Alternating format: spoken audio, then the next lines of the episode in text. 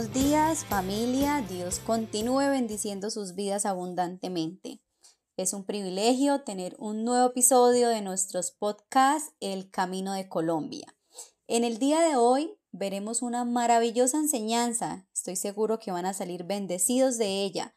Esta enseñanza se titula Resplandezcamos como luminares en el mundo. Somos más que vencedores.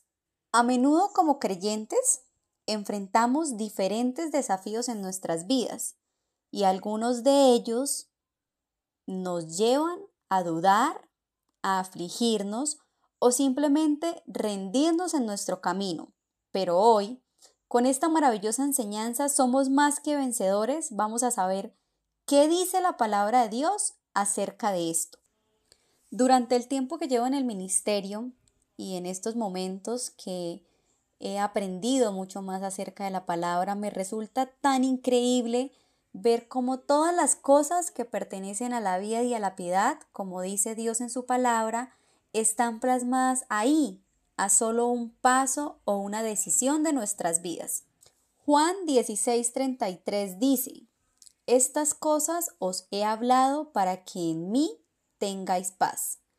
En el mundo tendréis aflicción, pero confiad, yo he vencido al mundo.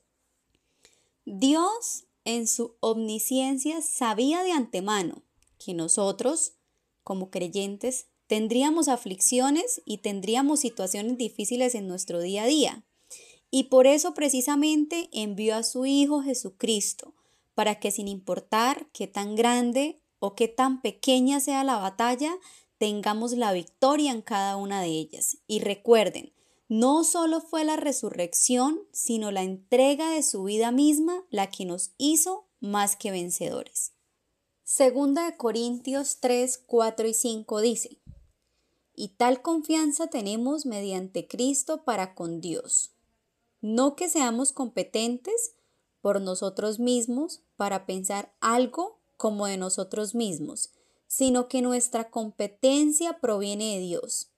En muchas de esas aflicciones podemos pensar que no somos lo suficientemente fuertes para salir de ellas, pero Dios en 2 Corintios 3, 5 nos dice que no es que seamos competentes por nosotros mismos o que nuestra fuerza nos sirva para salir de alguna de esas aflicciones, sino que Dios es el que compite y nos da la victoria a cada uno de nosotros. Nuestro Padre Celestial lucha día a día por nosotros, no importa qué situación estemos atravesando. Somos más que vencedores. Piense en esa situación, pequeña o grande que sea en su vida.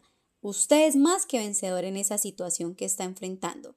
Podemos tener la plena confianza de que nunca, nunca tendremos un problema o una aflicción que sea más grande que nosotros cuando estamos con Dios. No existen palabras en este mundo para poder explicar el amor tan grande que Dios ha tenido por cada uno de nosotros y la fidelidad que ha mostrado desde el principio de los siglos. Ha sido bueno con sus siervos y ahora también con nosotros sus hijos. En 1 Corintios 10:13 dice, no os ha sobrevenido ninguna tentación que no sea humana, pero fiel es Dios que no os dejará ser tentados más de lo que podéis resistir, sino que dará también juntamente con la tentación la salida para que podáis soportar.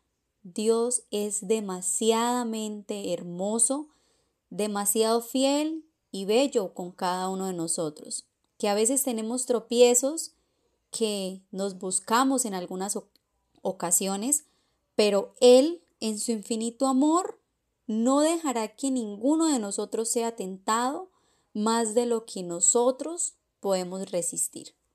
Después de ver en Juan 16:33 cómo Dios de antemano nos dice que íbamos a tener aflicción, como en segunda de Corintios nos dice que Él nos da la fuerza para que compitamos y nos da la victoria.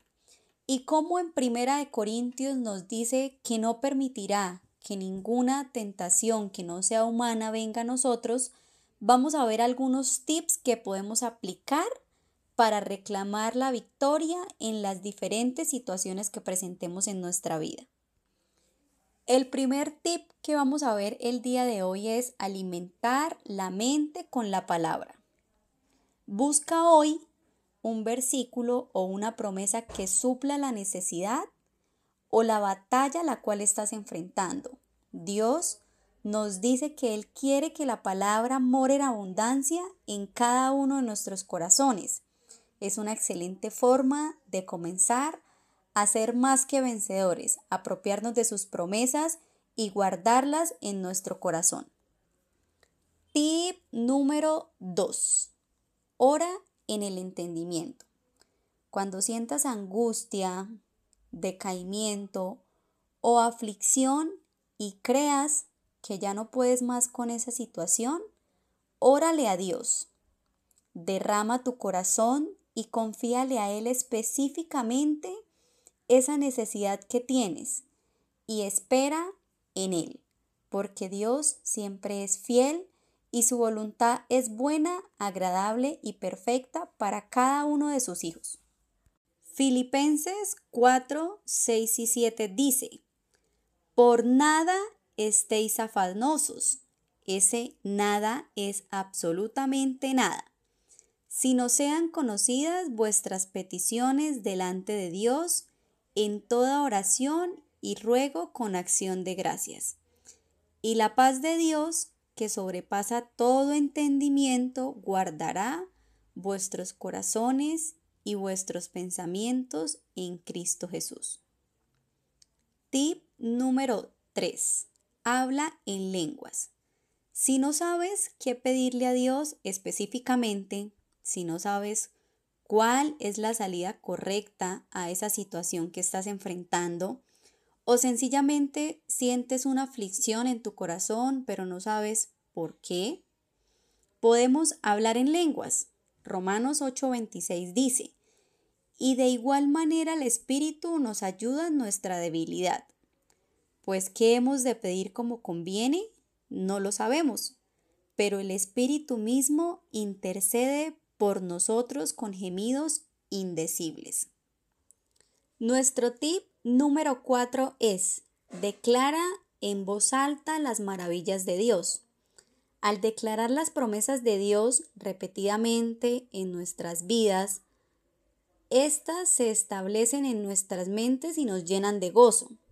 Vamos a reemplazar esos pensamientos negativos por las maravillosas promesas de Dios. Recordemos que Dios en 2 Timoteo 1.7 nos dice que no nos ha dado un espíritu de cobardía, sino de poder, de amor y de dominio propio.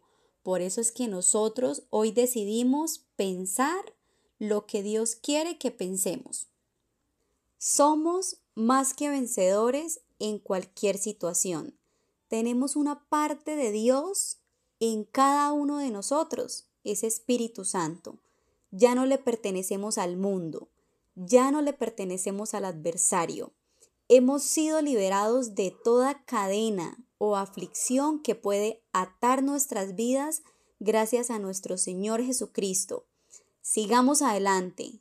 Somos amados y somos valiosos para Dios. Dios continúe bendiciendo sus vidas abundantemente.